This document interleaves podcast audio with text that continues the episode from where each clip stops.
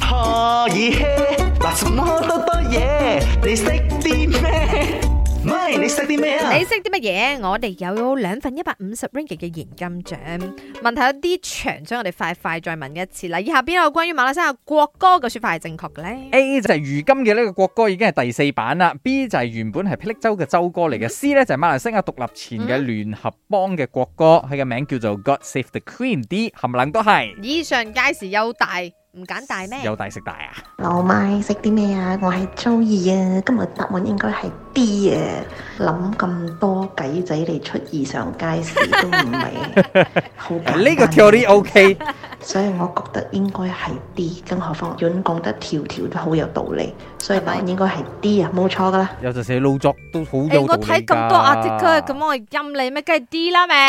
好你嘢，真係咁先係同你講，咁先你啲國慶題係哦咁樣答錯唔啊係？，我尋日咧係答啱嘅喎，又好似係喎。係咯，咪最多打平。聽日我再出一題。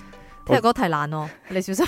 OK，我哋有兩份獎啦， 咁啊每一份有一百五十 ringgit 嘅，究竟送俾邊個呢？答案係以上皆是。Oh 哦，嗱，呢個霹靂州嘅州歌大家知啦，係其實佢係一啲其他嘅國家啲嘅民民民謠免有係啦，咁啊就轉成而家我哋嘅一個國歌啦。嗯嗯而且係真係改咗四版。係啦，第一個版本呢就係一九五七年，嗯第二個版本一九九二年，嗯第三個版本二零零三年。嗯然之後，因為係我哋第五人嘅首相啦，Abdullah Badawi，嗯佢任內改嘅。嗯然之後四年之後，佢講我又改，嗯，所以喺誒、呃 Abdullah Badawi 嘅誒、呃我哋嘅前首相嘅呢個任內咧係改咗兩次哦嘅，對上一次係二零零七年嘅版本，而馬來西亞獨立之前嘅呢個所謂我哋嘅國歌咧係呢一個 God Save the Queen，因為我哋係殖民地啊嘛，嗯嗯所以以上介紹。